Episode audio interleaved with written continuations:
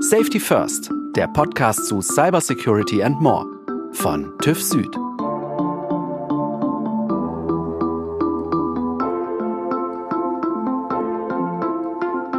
Herzlich willkommen zu einer neuen Folge von Safety First, dem Podcast von TÜV Süd zu Cybersecurity und mehr. Ich bin Sabine Krömer von der TÜV Süd Kommunikation. Hackerangriffe auf kritische Infrastrukturen wie den Gesundheitssektor häufen sich. Besonders in der Pandemiezeit gab es zahlreiche Angriffe auf Krankenhäuser. Hinzu kommt, moderne Medizingeräte arbeiten heute zunehmend digital vernetzt. Auch dadurch vergrößert sich die Angriffsfläche für Cyberattacken in diesem hochsensiblen Bereich. Was Krankenhäuser angesichts knapper Budgets tun können, um ihre IT- und sensible Patientendaten möglichst sicher zu halten, darüber spreche ich heute mit meinen beiden TÜV Süd-Kollegen, Alexander Häusler und Jens Lindstedt. Hallo, schön, dass ihr beide heute da seid. Hallo Sabine, freut mich auch. Hallo Sabine, danke für die Einladung. In der Pandemie wurde die Bedeutung der IT-Sicherheit in Krankenhäusern und im Gesundheitssystem ganz generell sehr deutlich. Was sind denn die aktuell größten Cybergefahren für Krankenhäuser, Alex? Also ich persönlich mag den Begriff der Cybergefahren ja gar nicht, weil er eben suggeriert, dass es nur um IT geht. Mhm. Schlussendlich geht es aber doch um alle möglichen Gefahren, denen die Informationen und die informationsverarbeitenden Systeme in einem Krankenhaus ausgesetzt sind. Sei es nun ein Faxgerät oder eben auch der Kernspin. Überall werden Informationen verarbeitet und es bestehen Gefahren. Mhm. Hier geht es dann schlussendlich auch darum zu sagen, es gibt sehr, sehr viele unterschiedliche Szenarien, die man sich denken kann, warum jemand ein Krankenhaus angreift oder auch nur aus Versehen schadet. Hier geht's von gezielten Angriffen über, ich habe es einfach in Kauf genommen oder ist zufällig passiert. Diese ganzen Szenarien muss ich mir überlegen und im Blick behalten und mich dagegen wappnen. Es geht darum zu sagen, bei einem Ransomware-Befall zum Beispiel, das Krankenhaus kann nicht arbeiten ähm, oder ist eingeschränkt arbeitsfähig, aber dieser Fall wird sicherlich in der Presse landen. Auf der anderen Seite haben wir auch das zeigt die Pandemie, ähm, gezielte Angriffe zu verzeichnen, um zum Beispiel Forschungsinformationen zu bekommen, zum Beispiel eben zu neuen Impfstoffen. Und hier kann natürlich auch eine Forschungseinrichtung in einem Uniklinikum das Ziel sein. Und Last but not least geht es natürlich im Einzelfall auch darum, dass Informationen von Patienten gestohlen werden können, um dann weiterverwendet zu werden. Zum Beispiel nur um sie im Internet zu veröffentlichen, was sicherlich zu entsprechenden Schäden führen kann. Denn wer möchte schon, dass Arbeitgeber oder Versicherer genau den aktuellen Krankenstatus wissen oder die gesamte Krankenakte haben? Das ist also ein sehr, sehr breites Spektrum an Gefahren, die da in diesem Umfeld tatsächlich da sind. Jens, du hast selber auch in Krankenhäusern gearbeitet. Wie siehst du das? Ja, ich kann dem nur zustimmen, was der Alex da ausführt. Das ist ein breites Feld an Gefahren, die da existieren. Und neben den, ja, klar wirtschaftlichen und organisatorischen Schäden, die entstehen können, dass eben durch einen Angriff das Krankenhaus nicht richtig weiterarbeiten kann, aber eben auch Erlösausfälle hat, ja, weil Patienten nicht behandelt werden können, Patienten nicht aufgenommen werden können. Das ist ein erheblicher wirtschaftlicher Schaden und auch in der Organisation ist auch ein großes Thema die Reputation des Krankenhauses. Und der Alex hat es auch gerade skizziert. Der Ruf des Krankenhauses ist natürlich ganz wichtig. Und wenn man weiß, dass so ein Krankenhaus angreifbar ist auf dieser Ebene, wird das auch zum Problem. Und nicht zuletzt möchte ich noch darauf eingehen, auf das Thema Patientensicherheit. Wenn es zu einem IT-Angriff, Cyber-Security-Angriff kommen kann oder kommt, dann kann es eben auch zum Schaden der Patienten ganz konkret für Leib und Leben kommen. Da gibt es einige Beispiele. Es gab vor zwei Jahren ungefähr den Angriff auf ein Klinikum in Düsseldorf und das Krankenhaus war nicht in der Lage, für einen begrenzten Zeitraum Patienten aufzunehmen. Und letztendlich musste auch eine Patientin in ein anderes Krankenhaus verlegt werden, die dann dort verstorben ist. Es gibt keinen belegbaren kausalen Zusammenhang dazu, aber man kann sich zumindest vorstellen, was so ein Angriff dann bewirken kann. Letztendlich ist IT-Sicherheit auch immer Patientensicherheit. Also der Bedarf an Sicherheit im IT-Bereich in den Krankenhäusern ist ja ganz klar da, wie wir gerade gesehen haben. Allerdings haben ja im Gesundheitswesen die Häuser auch extrem knappe Budgets und Sparzwang. Was ratet ihr angesichts dessen den Betreibern von Krankenhäusern ganz konkret? Wie können sie da ihre IT-Sicherheit trotzdem gewährleisten? Ich denke, es kommt darauf an, zunächst mal zu verstehen, dass es darum geht, sich um unterschiedlichste Themen zu kümmern. Wir sprechen in der Regel immer von drei Dimensionen, den Dimensionen Mensch, Prozess und Technik. Und diese drei Dimensionen muss ich dann als Krankenhaus auch adäquat bedienen. Und um das tun zu können, muss ich mir zunächst mal überlegen, wo stehe ich denn gerade im Moment? Und dazu ist der erste Schritt zu sagen, welche Informationen habe ich in meinem Krankenhaus, wo werden diese aktuell verarbeitet und welchen Schutzbedarf im Bezug auf Vertraulichkeit, Integrität und Verfügbarkeit haben diese Informationen. Und daraus muss ich dann als Krankenhaus individuell für mich ableiten, was muss ich tun. Als Beispiel hat eine Notaufnahme sicherlich andere Anforderungen an die Verfügbarkeit von Systemen als eine normale stationäre Aufnahme. Wenn die Notaufnahme nicht funktioniert, dann haben wir ein akutes Problem für den Patienten. Wenn jemand für die stationäre Aufnahme da ist und eben eine Stunde warten muss, bis er dann seine Daten angeben kann, ist das vielleicht nicht ganz so dramatisch. Daraus ergibt sich aber meiner Meinung nach auch, dass es für die Krankenhäuser keine One-Size-Fits-All-Lösung geben kann, sondern dass es immer darauf ankommt, genau festzustellen, wo stehe ich momentan und was sind die nächsten konkreten Schritte auf meinem Weg hin zu einem vernünftigen Sicherheitsniveau und nicht auf eine der Dimensionen konzentrieren. Das bringt in aller Regel nur eine Pseudosicherheit, denn ohne Personen bringt auch die beste Technik nichts. Genauso wie ich kann die Menschen schulen, wenn sie nicht die richtige Technik haben, um dies dann zu tun, bringt es mir eben als Krankenhaus auch nichts. Mhm. Ist es überhaupt eine Geldfrage? Ist es vielleicht nicht auch eine, Art der Herangehensweise oder des Mindsets? Ich denke, es ist natürlich auch eine Frage des Geldes, aber zunächst mal ist es eine Frage des Mindsets, denn so wie es der Jens ja auch schon gesagt hat, Patientensicherheit schuldet jedes Krankenhaus seinen Patienten und zur Patientensicherheit gehört eben auch IT-Sicherheit und damit muss dieses Thema vom Krankenhaus entsprechend budgetiert werden, vielleicht über entsprechende längerfristige Jahrespläne, aber daran führt wahrscheinlich bei keinem Krankenhaus der Weg vorbei, dass sich hier die Budgets dementsprechend erhöhen müssen. Und auch da gibt es ja dann entsprechend auch gegebenenfalls Förderungsmöglichkeiten. Ja. Und Jens, was ist deine Meinung dazu? Ja, ich stimme dem zu. Also neben dieser hm, Zielorientierung, dieser zielgerichteten Umsetzung, das effizient und effektiv zu machen und damit auch clever zu machen, da stimme ich mir Alex vollkommen zu, das ist ganz wichtig. Und nicht zuletzt, er hat es auch angedeutet, ein wichtiger Punkt sind auch die Fördermöglichkeiten, die die Bundesregierung geschaffen hat mit dem Krankenhauszukunftsgesetz. Und dort stehen insgesamt 4,3 Milliarden Euro zur Verfügung in den nächsten Jahren, mhm. äh, wobei das natürlich nicht alles in die IT-Sicherheit fließen wird. Da gibt's äh, viele Themen neben der Digitalisierung, auch die Notfallversorgung etc aber 15 Prozent von diesem doch ordentlichen, sehr ordentlichen Budget sind vorgesehen für das Thema IT-Sicherheit. Und da kann ich den Krankenhäusern nur dringend empfehlen, sich über diese Fördermöglichkeiten zu informieren, sich damit vertraut zu machen und dann auch entsprechende Anträge zu stellen. Hm. Es äh, ist ja nicht nur eine Budgetfrage, sondern auch eine Frage des geeigneten Personals. Also haben Krankenhäuser es da vielleicht auch etwas schwieriger auf dem Personalmarkt geeignete Mitarbeiter zu finden? Ja, da ist schon auf jeden Fall was dran. Also die Krankenhäuser sind äh, grundsätzlich mit dem Thema qualifiziertes Personal stark herausgefordert. Wie wahrscheinlich viele Branchen, aber ich denke, das Gesundheitswesen, insbesondere die Krankenhäuser, noch mal ganz speziell. Mhm. Ähm, das hat sich auch jetzt in der Pandemie gezeigt. Ich sage nur Intensivpflegekräfte, Intensivmediziner, aber auch in dem Bereich IT eben. ITler, kompetente, gut qualifizierte, erfahrene IT-Experten zu bekommen, ist in jeder Branche schwierig und im Krankenhauswesen eben auch nochmal. Ist vielleicht auch ein Feld, was ein IT-Experte nicht an vorderster Stelle auf seinem Radar hat, wo er arbeiten möchte oder sich das mal hätte vorstellen können. Aber das ist auch auf jeden Fall ein ganz wichtiges Thema. Akquise von qualifizierten, kompetenten Mitarbeitern, die dem Krankenhaus eben da unterstützen können. Mhm. Also ich kann dem, dem Jens an der Stelle nur, nur beipflichten.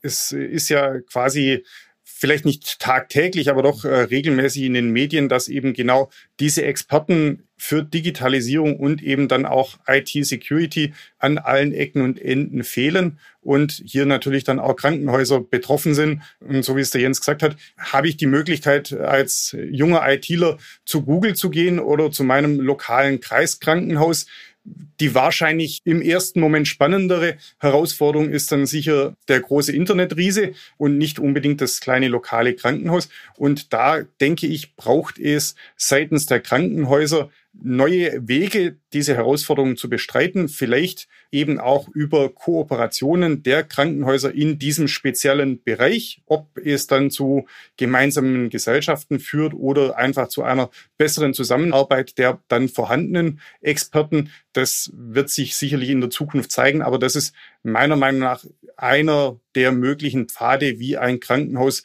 äh, trotz dieser angespannten Lage trotzdem gutes und, und vernünftiges Personal in diesem Umfeld finden kann. Ja, klingt nach äh, guten Ansätzen. Also zusätzlich zu diesen ganz knappen Ressourcen, sei es Geld, sei es Personal, welche Besonderheiten gibt es denn im medizinischen Bereich, die es erschweren, Krankenhäusern ihre IT-Sicherheit immer auf dem Stand zu halten? Ich denke da jetzt zum Beispiel auch an Software-Updates. Was ist da die Besonderheit im Gesundheitswesen? Wir haben ja bei der Security immer das Problem, dass die Angreifer nur eine einzige Schwachstelle brauchen, um irgendwie in ein System einzudringen und dafür sehr, sehr viel Zeit aufwenden können. Sie sind in der Regel nicht unter Druck und gegebenenfalls können sie auch sehr, sehr viele Ressourcen einsetzen, wenn das Ziel eben dementsprechend interessant ist. Auf der anderen Seite, der Verteidiger, also sprich in unserem Fall das, das Krankenhaus, muss dafür sorgen, dass es keine einzige Lücke hat, weil genau diese eine Lücke reicht eigentlich schon. Und wir sprechen da dann insbesondere in einem Krankenhaus eben von einer in aller Regel sehr, sehr heterogenen Landschaft mit sehr unterschiedlichen Systemen. Wenn man das mit anderen Branchen vergleicht, wir sprechen über Medizingeräte, wir sprechen trotzdem noch über Office, IT. Alle wollen miteinander sprechen. Jeder möchte quasi das Bild, das am einen Gerät aufgenommen wurde, auch gleich in digitaler Form zwei Minuten oder eine Minute später an irgendeinem anderen Gerät weiterverarbeiten können. Und daraus ergibt sich eben diese noch erhöhte Risiko, Disposition für Krankenhäuser, weil sie eben sehr, sehr diversifiziert aufgestellt sind, was ihre Systeme angeht. Und ähm, wenn man sich eben teilweise die medizinischen Geräte betrachtet, diese Geräte sind in aller Regel teilweise sehr, sehr kostspielig. Also werden sie auch über einen relativ langen Zeitraum betrieben um eben hier auch dem Grundsatz der Wirtschaftlichkeit irgendwo gerecht zu werden. Und je länger ich Systeme betreibe, desto wahrscheinlicher wird es, dass es Lücken gibt und desto schwieriger wird es dann auch, den Hersteller dieses Geräts noch dazu zu bringen, Updates oder Sicherheitsfixes zu liefern. Und selbst wenn dieses dann passiert, muss ich ja als Krankenhaus immer noch abwägen, okay, es gibt jetzt hier eine Lücke, die potenziell für mich gefährlich ist in diesem System. Ich habe einen Fix, kann ich den Fix anwenden, ohne mir andere Dinge zu zerstören, um zum Beispiel zu sagen, okay, ich äh, spiele diesen Bugfix ein, weiß dann aber nicht, ob der Kernspintomograph dann noch genau richtig funktioniert oder vielleicht etwas zu viel Strahlung abgibt und meinen Patienten dann wiederum gefährdet. Ähm, das sind dann so die Punkte, die dann eben mit Tests und ähnlichem belegt werden müssen. Und dafür, da kommen wir dann wieder an das Thema Ressourcen, fehlt vielleicht dann auch momentan genau diese Zeit und diese Ressource, diese Tests zu machen. Und dann entscheidet man sich vielleicht auch doch dafür zu sagen, dann lebe ich vielleicht mit dem Risiko der Lücke, das vielleicht kleiner ist als das Risiko des neuen Bugfixes, der dann mein System aber vielleicht verändert. Ja, ist nachvollziehbar in gewisser Weise. Vor allem, wenn man an diesen eng getakteten Krankenhausalltag denkt. Jens, du hast ja selber auch direkt in Krankenhäusern Erfahrung gesammelt. Wie ist das in der Praxis überhaupt? Hat man da Zeit für sowas wie IT-Sicherheit? Wahrscheinlich nicht, oder? Ja, äh, die IT-Sicherheit, die muss halt gegeben sein. Also ich sag mal, das ist eine Ressource, die zur Verfügung stehen muss, äh, um seine Arbeit zu erledigen. Aber so simpel ist es natürlich auch wieder nicht. Das wäre die Idealvorstellung. Neben diesem ganzen technischen Umfeld und diesen technischen Voraussetzungen geht es hier auch immer noch um Menschen, das darf man nicht vergessen. Und zwar Menschen, die dort agieren, die dort arbeiten, die äh, maßgeblich diese Dienstleistung, dieses Produkt erstellen, wenn man das mal so abstrakt bezeichnen darf. Aber es sind halt auch Menschen, die dort behandelt werden, die dort diagnostiziert werden, therapiert werden etc. Und da geht es dann nicht darum, dass durch einen Bug, durch einen Fehler in einer Software oder in einer Technik ein Werkstück vielleicht nicht richtig produziert wird und kaputt geht oder wegen mir auch eine Maschine mal kaputt gehen mag, die man dann austauscht, was auch viel Geld kosten äh, wird und so weiter, sondern es geht halt auch um Menschen und zwar auf beiden Seiten des Tisches oder des Bettes, wie man so schön sagt. Das macht nochmal die Herausforderung groß, neben dem ganzen technischen Aspekt. Das ist die Grundvoraussetzung, die gegeben sein muss. Das ist schwierig genug, damit die Menschen dann das nutzen können und damit gut arbeiten können und gute Ergebnisse erzielen können. Mhm. Wie ist es überhaupt? Die Medizingeräte müssen ja zugelassen sein. Solche Software-Patches. Es gibt ja dadurch vielleicht auch ein ganz anderes Produkt, nicht ein ganz anderes, aber ein geändertes Produkt. Was heißt es für die Zulassung dieser Geräte? Da kommt es äh, ganz stark auf das einzelne Gerät und die jeweiligen Zulassungsvoraussetzungen an. Im Extremfall kann es dann tatsächlich dazu führen, dass ich eine neue Zulassung eventuell beantragen muss. Und da wird sich dann wahrscheinlich auch ein Hersteller vielleicht auch nicht unbedingt gleich hinbegeben und sagen, ja, ich mache den Bugfix und äh, muss dann nochmal in die Validierung meines Geräts, sondern wird vielleicht auch sagen, gut, dann müsst ihr eben andere Maßnahmen ergreifen, um diese Gefahr abzuhalten von meinem System. Zum Beispiel, indem ihr eben das berühmte gelbe Kabel nicht einsteckt. Und dann habe ich ja keine Gefahren mehr von außen, sondern dann muss irgendjemand das Ding vor Ort bedienen und dort irgendwas tun. Aber das hätte natürlich dann dementsprechende Konsequenzen für den wahrscheinlich auf dieses gelbe Kabel optimierten Betrieb des Krankenhauses. Ja, wenn ich dann auf einmal hergehen muss und Daten nicht mehr per gelbem Kabel transportieren kann, sondern über einen USB-Stick oder irgendwelche anderen Medien,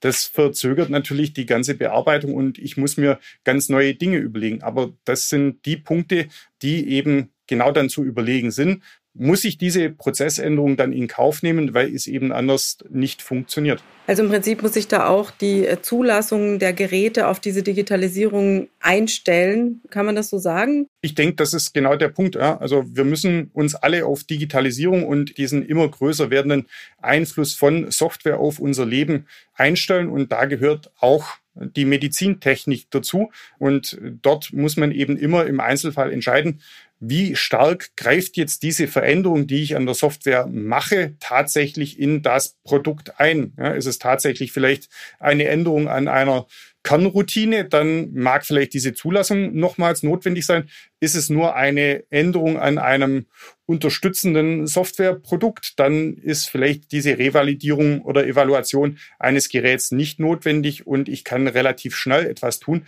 Aber in jedem Fall wird man nicht darum rumkommen, mit dem Hersteller des Geräts dann in irgendeiner Form diese Dinge zu klären und zu regeln. Das ist, glaube ich, dann auch die Schwierigkeit. Denn wenn wir uns das mal angucken, wenn Microsoft einen Patch bringt, kann ich den sofort installieren, aber dann habe ich ein Produkt eines anderen Herstellers, das oben drauf sitzt, das eben auch evaluiert werden muss. Und der kann eigentlich erst anfangen, seine Software wiederum zu prüfen, wenn Microsoft ähm, oder wer auch immer darunter liegen, quasi seine Änderung gemacht hat. Also die Kette oder der zeitliche Verzug, ähm, der mit sowas einhergeht, ist eben schon dementsprechend groß. Mhm. Ähm, ihr beide arbeitet ja bei TÜV Süd und seid da Experten für Zertifizierungen von Managementsystemen. Könnt ihr noch mal ganz kurz erklären, in welchen Bereichen ihr in eurer Berufspraxis tatsächlich dann auch mit den Krankenhäusern zu tun habt? Wie helft ihr denen, hier besser zu werden? Und welche Rolle spielen da Zertifizierungen? Das Einschalten einer neutralen und unabhängigen Prüforganisation, wie eben zum Beispiel das TÜV Süd, hat für ein Krankenhaus den Vorteil, dass jemand, der sich in der Branche auskennt, aber eben nicht nur in der Branche auskennt, einen Blick auf die Themen wirft, um zu sagen, wo stehst du? Und wie ich es schon eingangs gesagt habe, das ist eben der Ausgangspunkt für mich zu sagen, wo stehe ich denn, um dann abzuleiten, wo muss ich hin? Wenn ich das mit so einer unabhängigen Prüforganisation mache, dann hat die in aller Regel eben genau das Interesse zu sagen, wo stehst du und hat nicht das Interesse, das vielleicht eine Beratungsorganisation hat. Ich möchte schon den Folgeauftrag sichern. Denn, das ist auch klar, wenn ich als Beratungsanbieter in eine solche Statusbeschreibung gehe, habe ich natürlich im Hinterkopf, okay, je mehr ich hier jetzt finde und je mehr ich aufschreibe und je mehr ich mich vielleicht auch im Klein-Klein verliere, desto größer ist am Ende der nächste Auftrag, den ich bekomme. Und diese Motivation entfällt, wenn sich so ein Krankenhaus eben einer unabhängigen Prüforganisation anvertraut. Und wie gesagt, wir bringen eben sowohl das Branchen-Know-how mit oder unsere Auditoren vielmehr bringen dieses Wissen mit, aber eben nicht nur das Branchen-Know-how. Vieles spiegelt sich ja in anderen Branchen auch und dort findet man vielleicht Lösungen, die man auf die Krankenhäuser auch adaptieren kann, die vielleicht aus den Krankenhäusern raus gar nicht gesehen werden, weil eben die Kommunikationen, die stattfinden, eben hauptsächlich mit anderen Krankenhäusern stattfinden. Unsere Experten, unsere Auditoren sind aber eben auch in anderen Branchen unterwegs und können sagen, in anderen Branchen hat sich das Thema XYZ zum Beispiel so und so bewährt. Ähm, hier solltet ihr vielleicht nochmal überlegen, ob es da auch für euch dementsprechende Lösungen und Möglichkeiten gibt. Wobei das ja dann auch noch keine Beratung sein darf, denn hier gibt es ja eine strenge Trennung zwischen dem Zertifizierer der braucht ja auch eine Akkreditierung. Wie funktioniert das nochmal genau? Weil das sichert ja die Unabhängigkeit und Neutralität. Genau. Ähm, also es gibt die Möglichkeit einer akkreditierten Zertifizierung. In dem Fall heißt akkreditiert, dass uns oder die Leistungen der Prüforganisation, zum Beispiel des TÜV Süd, von unabhängiger Stelle überwacht und begutachtet werden und auch die Vorgehensweisen dazu. Hier gibt's in Deutschland für die meisten Themen eben die deutsche Akkreditierungsstelle, die diese Überwachungstätigkeiten übernimmt und die eben auch wiederum Experten hat, die sagen, okay, ähm, wie geht der TÜV Süd bei seinen Prüfungen vor? Folgt der entsprechenden guten Vorgehensweisen? Ist eben auch sichergestellt, dass es hier keine Interessenskonflikte gibt? Ist sichergestellt, dass, wenn es sich um eine Zertifizierung handelt, eben keine Beratung stattfindet, sondern nur festgestellt wird, wo sind denn die Lücken zu einem entsprechenden Standard. Das ist die Aufgabe, die quasi dann dieser Akkreditierungsstelle zufällt. Sie bestätigt den Prüforganisationen eine Qualität in ihren Prüfhandlungen. Mhm, also die Prüfer der Prüfer sozusagen. Genau. Zertifizierung ist kein geschützter Begriff. Jeder darf hergehen und sagen, ich zertifiziere dich nach irgendeinem Standard. Da kann quasi keiner großartig was dagegen tun. Wenn Sie als Krankenhaus eben mit akkreditierten Zertifizierern sprechen, dann wissen Sie, ich habe diese zusätzliche neutrale Instanz im Hintergrund, die auch dafür sorgt, dass die Qualität der Prüforganisation so ist, wie man sie sich denn auch erwartet. Ich würde noch mal zum Thema Zertifizierung was konkretisieren, was denn konkret das für Krankenhäuser bedeuten kann. In dem Thema, das wir hier haben, IT-Sicherheit, ist es so, dass Krankenhäuser auch eine Verpflichtung haben, äh, zwar nicht zur Zertifizierung, aber eben diese Prüfung nachzuweisen oder ihre IT-Sicherheit, äh, das System nachzuweisen. Durch welche Gesetze ist das vorgegeben? Das ist zum Beispiel der Paragraph 8a BSI-Gesetz. Der fordert Krankenhäuser auf, alle zwei Jahre äh, nachzuweisen, dass dieses IT-Sicherheitssystem äh, eingeführt ist und auch funktionsfähig ist. Und da gibt es eine Einschränkung dazu. Das sind Krankenhäuser, die nach diesem Kritis-Thema, nach dieser Kritis-Verordnung verpflichtet sind, die über 30.000 stationäre Fälle im Jahr haben. Also eher große Krankenhäuser müssen das machen, die sind verpflichtet. Aber das hat auch eine Wirkung für kleinere Krankenhäuser, die unterhalb dieses Schwellenwertes liegen. Die sind zwar nicht explizit nach dem Paragraph 8a BSI-Gesetz verpflichtet, die sind aber indirekt, so interpretieren wir das zumindest, dem Paragraph 75c SGB 5 durchaus verpflichtet, denn dieser Paragraph erwähnt explizit den branchenspezifischen Sicherheitsstandard. Das ist ein Standard, der von der Deutschen Krankenhausgesellschaft entwickelt wurde für Krankenhäuser, um eben diese Kritisverpflichtung zu erfüllen. Und ich kann nur dringend empfehlen, sich auch an diesem zu orientieren und sein IT-Sicherheitssystem entsprechend auszurichten.